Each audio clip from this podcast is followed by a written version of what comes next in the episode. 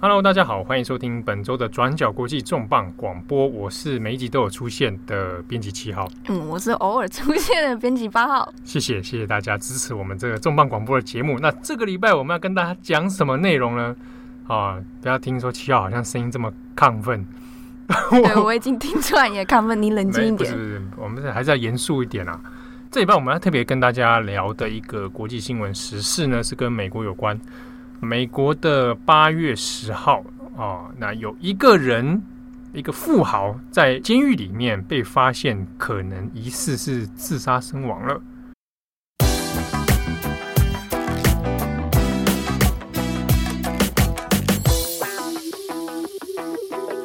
那这件事情后来在美国呢，舆论里面掀起了轩然大波，甚至是各种的阴谋论出现。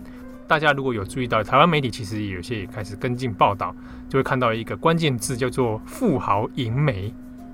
哦，这个八号不要在旁边偷笑。富豪，因为你讲这四个字的表情看起来很好笑。好，这个富豪淫媒的名字呢，叫做什么呢？Jeffrey Epstein。啊，Jeffrey Epstein。啊，爱普斯斯丁。爱泼斯坦。爱泼斯坦。那这个 Epstein 呢，是其实是算是美国鼎鼎。赫赫有名啊！嗯，对，几乎应该几乎美国人都知道这个亿万富亿万富翁。对啊，很有钱。简单来说，有钱，然后本身是犹太人出身嘛，啊，对，然后风流倜傥。对啊，在纽约混得不错，呼风唤雨啊。对啊，那有很多这个人脉非常的广泛啊，甚至到包含比如说现任总统川普啊，或者之前的总统 Bill Clinton，或是英国王室。对，那或者一些各种富豪企业家都是他来往的好朋友们。但是这个爱泼斯坦呢，在两千零二年到两千零五年的时候，因为一些与未成年少女的这种性性交易、性交易啊，各种性爱丑闻，而因此呢判刑入狱了。同时呢，在当时其实引起很多轩然大波的，就是诶，他从中好像有在从事一些。不只是一两个少女而已啊，哦，可能是一团哈、哦，一堆少女从事中介卖淫啊，或者是性爱趴等等的可怕的事情。对，刚刚七号说他那个入狱是其实是在两千零八年的时候，那可是他这一次入狱其实是呃跟过往类似的指控，然后又掀起一波新一波的呃由联邦调查局在做的一些调查。对，八号说的是。有两次入狱哦，哈，第一次就是二零零八年那个嘛，对，啊，后来也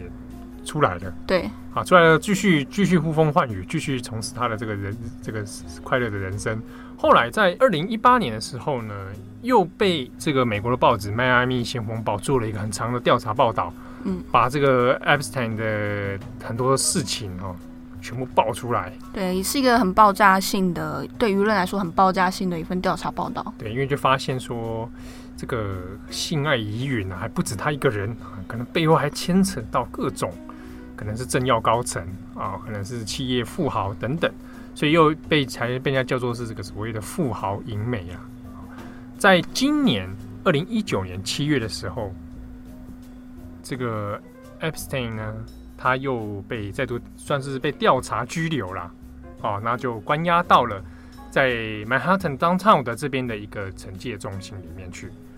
八月十日的早晨，对，被发现说哇，哎，怎么怎么突然在这个惩戒中心里面就就就就自己挂掉了，过世了。那大第一时间研判是应该是自杀了，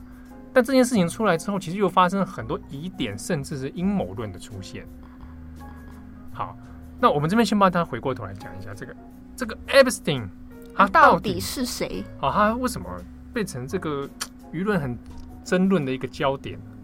那 Epstein 他其实成长之路算是还蛮传奇的，因为他我们刚刚有说他来自是犹太家庭，其实他家庭环境还不错，算是中产阶级。那从小到大读的也是一些算是所谓的精英的学校啦，比方说像是他后来有去上 Cooper Union，还有纽约大学，呃，这这两所大学其实都是在纽约或是全世界非常知名的呃顶尖学校。嗯嗯。不过他虽然两个都他都没有拿到学位就是了啦。哦，对，但但至少还有进去过。对对，那他后来呃之后就转换跑道，他的职涯就是从数学老师开始当起。哦，就当一个数学老师嘛。对，嗯、可是他也不是说好像随随便便的数学老师，他其实是在呃一间叫做 Dalton School 的呃精英私校来当老师。Dalton School 是我台湾有些会叫直接叫他达顿中学。对，嗯，所以呢听起来好像不是说很大家很知名，但其实在美国算是一个非常精英贵族的。对，很多美国的呃有名人士其实都是从那间学校出来的。嗯嗯嗯。对，那他是在其中呢认识了。其中一位美国当时呃很大间的投资顾问公司的少爷啊，少爷在里面读书，等于是他学生就对了啊。那这个人脉搭上关系之后呢，没有多久，那 Epstein 他后来就不做老师了，他就进去了这间投资顾问公司当交易员。结果做着做着好像蛮成功的，之后竟然就还当了合伙人。嗯。这个后来他大大部分活跃区域就在，就其实，在纽约一带嘛。对，他就是从一九七零年代开始逐渐转换跑道到金融业之后，那在一九八零年代差不多前后的时候，他又自己出来开了自己的公司。所以说他在数学老师之后哈、啊，结识了这位少爷之后，一路踏入这个投顾这一行，他就算是平步青云。对。啊然后就一路在纽约杀出一片天地啊！那其实，在当时他就结交了不少，诶，金融界啊，啊，商业界，甚至是政治界的一些人脉。好啊，那那听起来他人生很顺遂啊，美拜啊，美国梦对不对？实现了啊，飞黄腾达，听起来很赞。哦，后来变成亿万富翁之后，好像也反而也出事啊。对，因为其实 Epstein 他在美国，虽然说好像。好像风流倜傥啦，不过同时也身边也是有不少花边新闻传出，就是比方说他好像比较喜欢一些年轻的美女啊，啊对，比较喜欢跟梅啊一起啊。这个因为最近他的事情出来之后，有就有很多那个他过去的影片就流出嘛。那有一支蛮蛮有名影片，就是一九九二年的时候，那九零年代他那时候正是正是如日中天。起飞的时候，哎，旁边站着一个人，就是当时这个富豪川普。啊，那川普年轻，川普跟他在那边豪宅里面，就有说有笑，谈笑风生。那这个泳池旁边站着一堆美女，这样子，嗯，好大很小传的场景。哎、欸，对啊，啊，那这个呃，川普后来还接受杂志的访问嘛，啊，就是年轻的川普啦，就说，哎、欸，这个 Epstein 超赞的，这跟这个人在一起很 a lot of fun，你知道吗？就省哎，带着我玩。对啊，那玩他觉得说这个人蛮棒的、嗯、啊，而且又聪明啊，又有很多投资这个事业。那川普当时的也算是一个口无遮拦的人嘛，啊，一直都是，一直都是啊，不是当时。那他也讲了说，他也很坦白的说，Epstein 就是很喜欢美女，像我一样，啊、对，都跟我一样喜欢年轻漂亮的人。对对对，而且说他强调说，而且他喜欢都是 on the younger side，那站在年轻的 比较年轻的那一挂。那川普好像感觉意有所指。但这个这次的参访后来后来因为一些各种桃色风云，那现在川普回过头来就说，哎，虽然我当年这样讲，可是我跟这个我们很久没联络哦，我们已经很久没联络，不熟不熟。对，但是这个 Epstein 他其实当时传出了很多这种丑闻啊，大部分都是跟可能比较涉及严重，就是还有跟未成年的少女有关，发生性关系。对，所以。呃，在两千年代的时候传出的这一些事件呢，比如说，呃，与未成年的少女可能低于十四岁嘛，呃，发生性行为。那除此之外呢，好像还一个拉一个，哦。对，他在呃第一次被指控的时候，其实是在两千零六年五月的时候，他被就是刚刚你们说的被指控说跟未成年的少女发生了性关系，而且是有可能涉及，比方说性交易，或者是其他呃权力不对等的关系等等。对。不过这件事比较微妙，甚至到现在近期事件发生都有很多讨论的事，当时的呃这一起提诉，最后好像有一点高高举起，轻轻放下啦。因为在两千零七年的时候，这个案子呢后来就是以秘密认罪协商的方式，嗯，那 Epstein 就是承认了其中两项比较轻的罪，是教唆卖淫罪。那其中也有牵扯到未成年的少女性行为等等，就是 sex trafficking 这种。对，但是他呃在其他比较重的罪方面，他都好像哎都闪躲过了。结果最后两千零八年的时候，他就是被判入狱十三个月。而且十三个月里面，他还有一些特权呢、啊。没错，就是大家舆论非常不满意的，其实这也是其中一个点。就是比方说，他入狱十三个月，可是呢，他一个星期里面可以有六天出去工作。冰雨啊，一个星期才七天哦，一天可以去最长十二个小时。哦，所以你看，六天之可是跟有关跟没关不是一样吗？就是啊，好像只是 是根本就没关嘛。对，而且只是，但是有一个但书啊，就是他已经是一个被呃，等于说登记在册的性犯罪者这样。性犯罪者，对。好，但这件事情看起来后来对他当时来说影响并没有非常剧烈啊，有一种，哎，这位富豪靠着有关系呢，就哎让事情就没关系了啊，所以在当时其实舆论引起很大的这种反弹跟批判。好啊，那后来这个事情好像看似也是告一段落了，但是后来到二零一八年、二零一九年的时候，事情就死灰复燃了。对，就是在我们刚刚说的那个呃迈阿密的报道、爆炸性报道之后，其实一直都有在进行的是呃 FBI 有在对于相关案件做调查。调查嗯、对，那根据一些调查以及指控呢。Epstein 他是在两千零二年到两千零五年之间，在包括说纽约还有佛罗里达州他自己的豪宅，嗯、那涉嫌对于数十位的女性，其中呃有一些是未成年女性进行性交易，或者是呃包含比方说性买卖或者是性招待中介等等的，啊、甚至是有性虐待的指控出现。对，那当时有说一个说法是说，它有一种金字塔型的。这种 trafficking 啊，就是我拉了一个少女，那请她再中介其他更多的啊未成年少女进来。对，那其中有一位呃指控的女性，她其实就有说，她当时其实才十四岁，那她其实就是有一天放学，其实就在校外好像走一走，没有干嘛，然后有一位应该是 Epstein 的员工，嗯，就来问她说有没有时间要一起去陪 Epstein 啊。杀时间啊，或者帮他按摩等等，他其实很多案例指控当中，一开始都是按摩为名，可是最后通常呢，都会以呃发生性关系，可能有不当性关系的呃这种结局。对，就按摩，透过这所谓按摩的马杀鸡的这样的一个借口，然后他从中可能比如说出现性骚扰啊，肢体上肢体上的这些接触，他甚至有的时候那干脆发生性交易，对等等，那有可能有。有从中有一些比较灰色，比如说他可能是出于一种半强迫或者等等的一些比较有争议的问题啊。对，那其其中另外也有一位呃指控的女子，她就是有在证词中表示说，爱泼斯坦他整个他的性犯罪其实俨然就是已经像一个集团，不是只有他个人。像我们刚刚说，他比方可能派他员工、派他同事、嗯、去，好像帮他拉，有点类似拉皮条啦。对，那除了这个之外，也有一些，比方说大人物也有涉嫌在其中。对，比如说，他甚至是说反过来，有人来委托这个 Epstein 来办一些 party，那这 party 里面可能就有涉及到一些性爱的场景，或者这样性交易等等。对，因为也有一些受害者女子出来说，她其实有被指示说，应该可能呢可以去跟一些政客啊、政要、权贵。来陪他们，那这个陪他们，其中很多其实是也是性交易，或者是性招待。对啊，甚至有可能有涉及到其他强制性交，对性侵害啊、性骚扰等等的问题。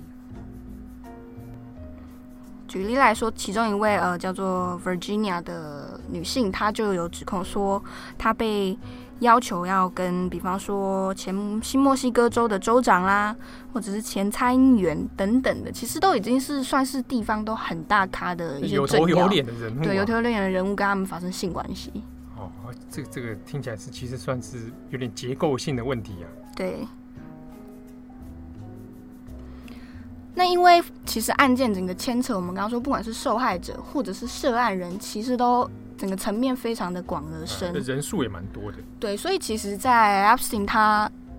疑似自杀的消息传出来之后，大家都非常的错，尤其是这些受害女性，她们就觉得说，你好像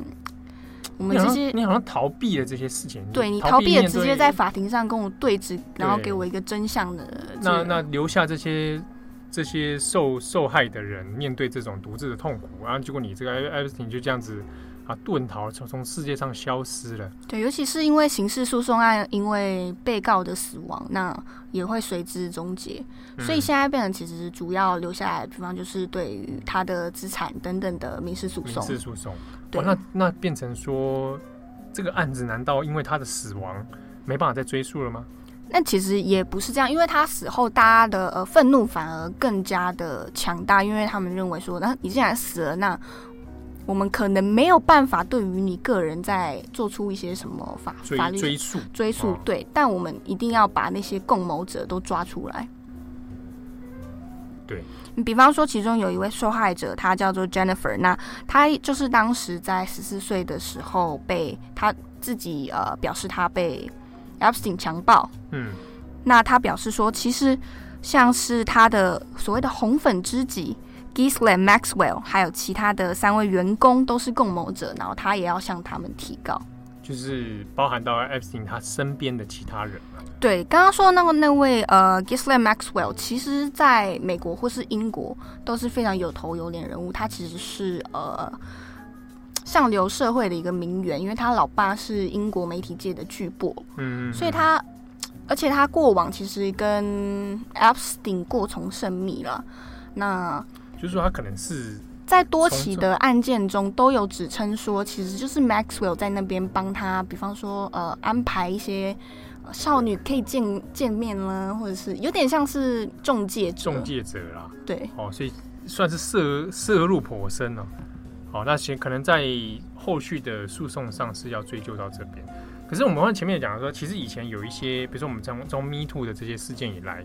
常常会讲到一件事情，就是，呃，有些人虽然有出面指控，可是追诉期已经超过了，啊，可能发生在他太年轻的时候，那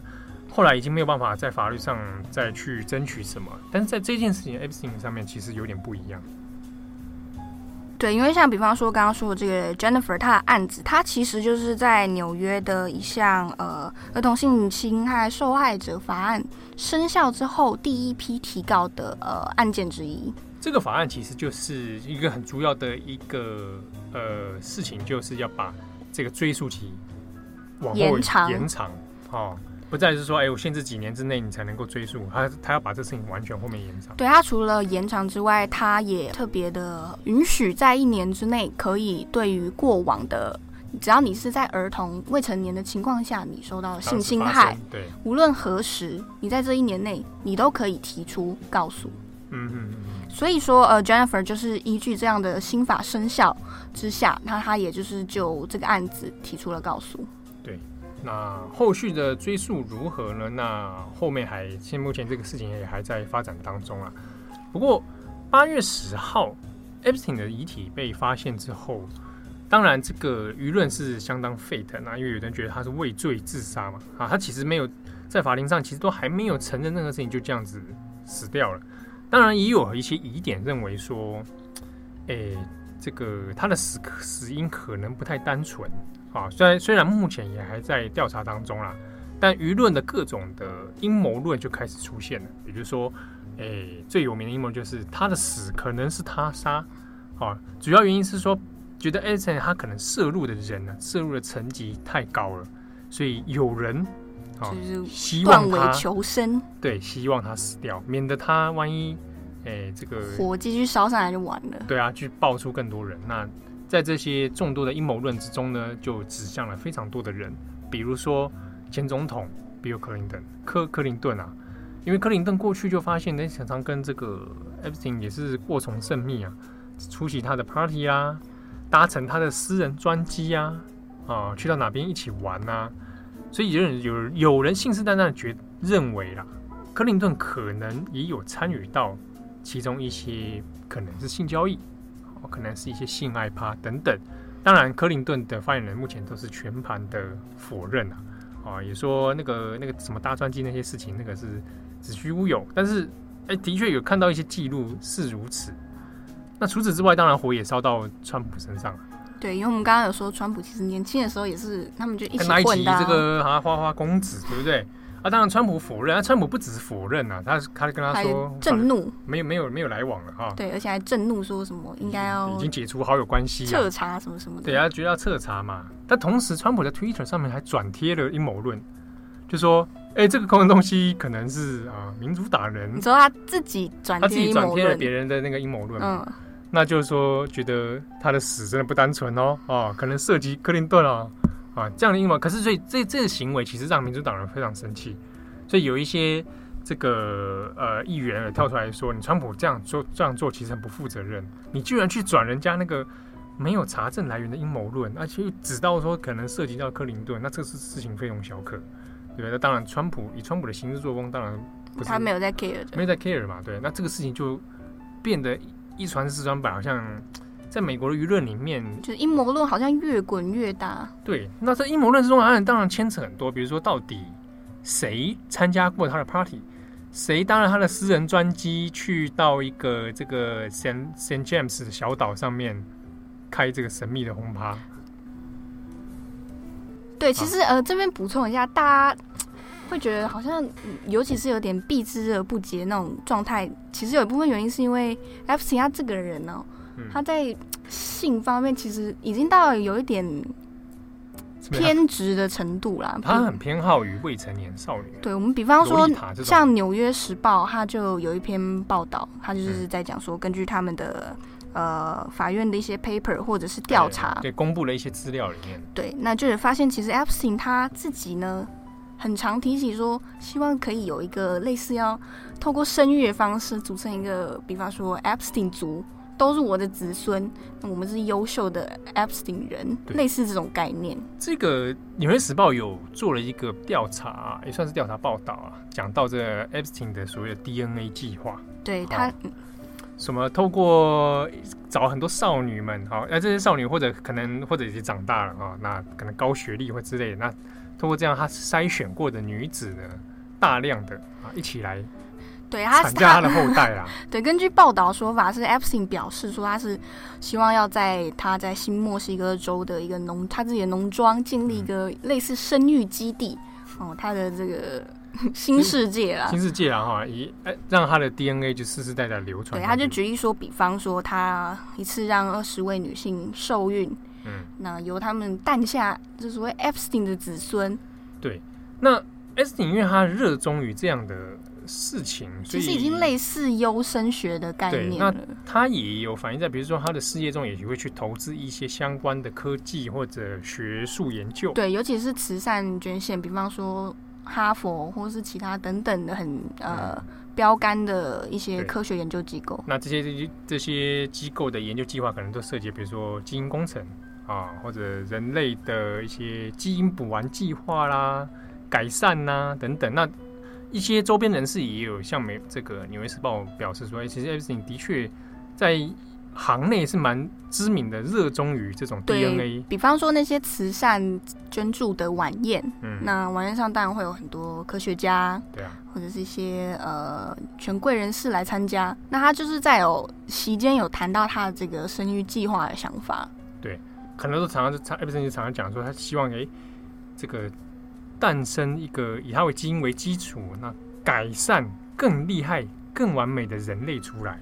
啊，但这个听起来就很有点科幻呐、啊。对，所以其实到目前为止都没有人有办法说真正确定说是不是真的，实际上有这样的一个计划正在研究？或者已经进行了，或者他已经有后代，真的对，不知道，只是说他呃，根据《纽约时报》报道，他的确是有这样子的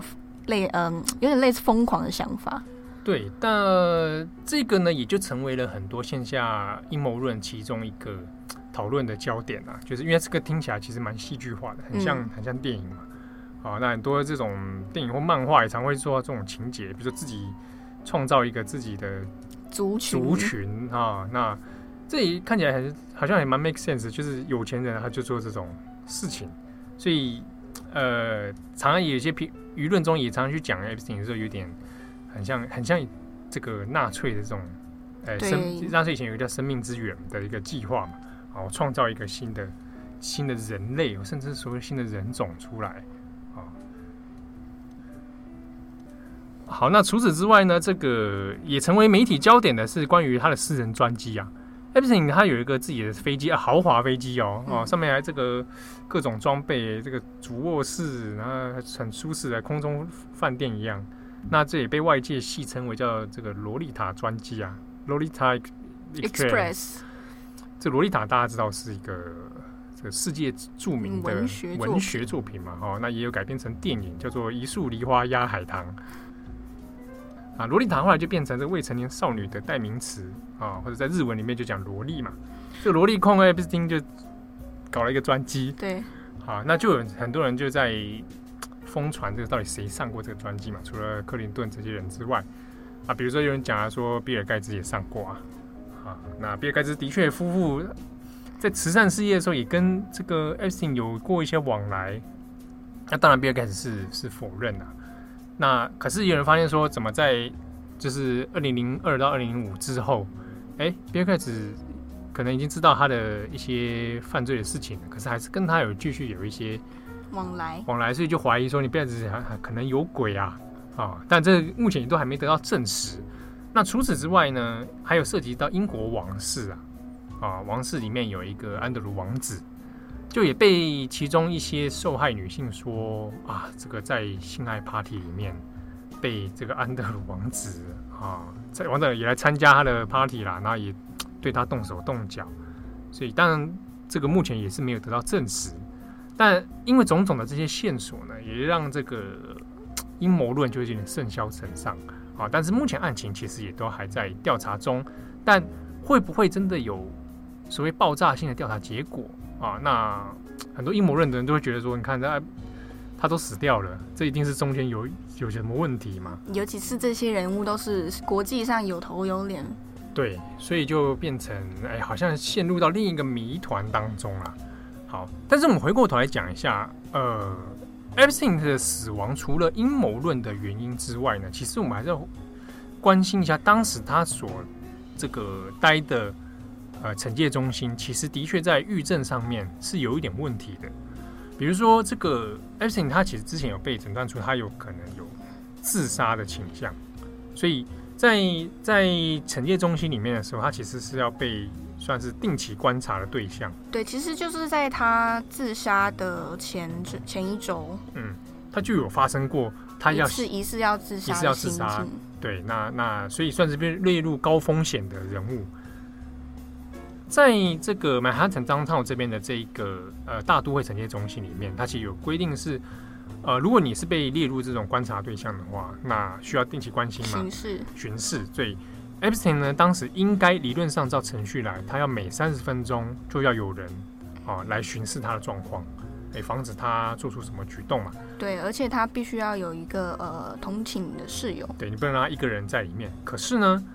这两个程序其实在 absence 的那个这段期间，其实都没有做到。好，比如说三十分钟内要要观察一次就没有。好，那他他当时也没有其他的室友存在，所以呃，他的死亡这件事情的时候，司法调查里面也认为，其实惩戒中心有很严重的失职的问题。顺着这个失职的问题来看呢，也发现其实这个 MCC 啊，我们就是呃大都会惩戒中心本身。其实也存在了很多长期以来狱政管理上的问题啊。对，其实虽然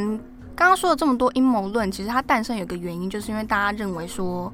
这么重要的一个案件，然后这么重要的一个人物，在一个照理来说安全层级相当高的监狱里面，怎么会还就轻易的死掉了？哈，没有人看管的状态下，居然让他可以自杀。对，尤其大家都知道涉案重大。对，而且这个。惩戒中心之前关的是像矮子古兹曼哦，那个大那个毒枭矮子古兹曼也在这个地方，嗯、外界都会认为说他的安全层级应该很高哦，里面关押一些这个很重要的罪犯嘛，那还在调查中的拘留的这样子状态，结果没想到让他轻易的就这样自杀，所以其其中就有很多疑点。那我们回过头来讲，是在这个惩戒中心，它到底面临什么样的问题？它位于在这个曼哈顿 downtown 这里。名字叫做大都会惩戒中心，啊，跟一般监狱有点不大一样，它算是拘留。拘留状态，可能等待审判或调查。好，它是成立在一九七五年，当时呢，原本预计要收容的这个犯人呢，大约是四百人到四百八十的设计空间，设计空间对，大概四百八十左右。可是呢，到这个 Epstein 到他过世，今年呐、啊，收容犯人已经是七百六十三人，所以你看，这个已经超过可容纳的状态了。那这个其实是在美国许多监狱问题里面常见的一个现象啊，就是。呃，收容的空间不够，那但是犯人一直在在里面，一直或者不断的增加。那同时这也连带到是那狱政人员的人力配置其实也有严重不足的问题，比如高工时啊，那薪资又不理想。以这个曼哈顿的惩戒中心为例，他们有被发现啊，有些美联社有去做一些调查，发现说有些人每周工时超过六十小时，或每周哦，一周。工时六十小时，这是极度严苛的状态。那有的人呢，可能一天就超过十二小时了。当时 Epstein 过世的这个死亡的这一天呢，有两个警卫，这两个警卫都是处于连续加班的状态，其中一个人已经连续加班五天了，所以状态本身都不是很好。那其中有一些人呢，他也不是所谓的正职的狱狱政人员啊，狱卒或者我们讲的警卫。他可能是兼职的，比如说他白天有别的工作，那在晚上的时候某个时段再来，他来值班，来值班，对，所以中间有很多，比如说把人力外包啊等等一些的问题，其实都变成一个管理上的一个漏洞了。除此之外呢，这个曼哈顿的惩戒中心听起来好像很安全，关过很多重重刑犯，甚至黑帮老大等等。可是呢，从他建设一九七五年以来，其实就开始陆续有传出一些内部腐化的问题，比如说警卫收受一些贿赂啊，一些黑帮老大在里面，那贿赂警卫，明明是在惩戒中心，就为什么囚犯里面在抽雪茄啊、喝酒啊，中间就是涉及到一些，诶，从中就是勾结、勾结啦、贿赂啊等等。那除此之外，还有发生暴力啊，比如说囚犯打囚犯啊，或者警卫打囚犯。甚至有就是女的囚犯说可能有被性性骚扰，甚至性侵的事件传出。种种的这个案件呢，一直到甚至到二零一八年都还传出说，哎，有一些囚犯在里面可能意图要杀掉其他的囚犯。相关的狱政专业人士有提到说，比如说像这个 Epstein 的这个事情，以他为例，像他这样的涉及到性犯罪的人，在监狱当中或在惩戒中心当中，很容易成为目标。其他囚犯的目标，所以有有些时候要把他们这一类人要做一些隔离，哦，防止说他在里面被被攻击或者甚至被杀害的情形情形发生。好，那另外一个问题呢是，Epstein 他有被发觉是有自杀倾向嘛？哦，那可能精神上需要一些比较高的关注，所以应该要有一些专业人士，比如说心理医生等等来来做一些观察。可是呢，在这一个惩戒中心，还有他另外一个在 Brooklyn 的那边的，算是姐妹站。这两间里面有差不多被需要因心理医生关注的，或者做定期观察的囚犯呢，大约有五百人左右。但是能够执行这样任务的心理医生呢，只有一个人，而且他两间共用一个心理医生。之前二零一八年的时候，曾经有一个美国的算是电脑犯罪的骇客。本来要被从英国引渡到美国，那这时候说要引渡到美国关在这个惩戒中心里，但是就后来被英国那边拒绝，原因是因为这个骇客罪犯本身有心理状态的问题，他们研判如果被关到这个曼哈顿的这个惩戒中心里面，有可能会导致它恶化，也就是 Epstein 的那一间，对，同一间，那可能说恶化之后可能有很高的自杀风险，嗯，所以我们就不要让做引渡这件事情。所以就开始外界也在讨论，那这个惩戒中心本身其实是一个极度高压，环境也不好，有很多囚犯都有反映说，他其实关押的环境是没有阳、没有自然阳光啊，到处都还看到老鼠啊，伙食也不好等等各种比较恶劣的状态，所以对于自己的心理压力很高。本来应该这种拘留中心或惩戒中心应该要让他教化，对不对？就反而让他更痛苦，那甚至导致出比如说情绪紧张、攻击别人啊。或者是自我攻击、自我攻击又自杀的情形，所以有人觉得说，Epstein 有可能是在这种环境下，加上面对畏罪，啊，种种的压力，最后选择了自杀，也是一种可能性。那我们回过头来说，其实 Epstein 他这个最最新一波被指控的种种性丑闻案件，其实如果他还活着的话，照理来说，案件本来应该要是在二零二零年中开审的。那这些指控如果最后罪成，他其实应该是要面临高达四十五年的刑期。结果现在就是在八月十号的时候，他就疑似自杀终结了。好像这案件好像在嗯有一点点曙光的时候就已经突然的终止。对啊，后续的案情还会怎么发展呢？那我们会再持续观察。好，那感谢大家的收听，我是编辑七号，我是八号，拜拜。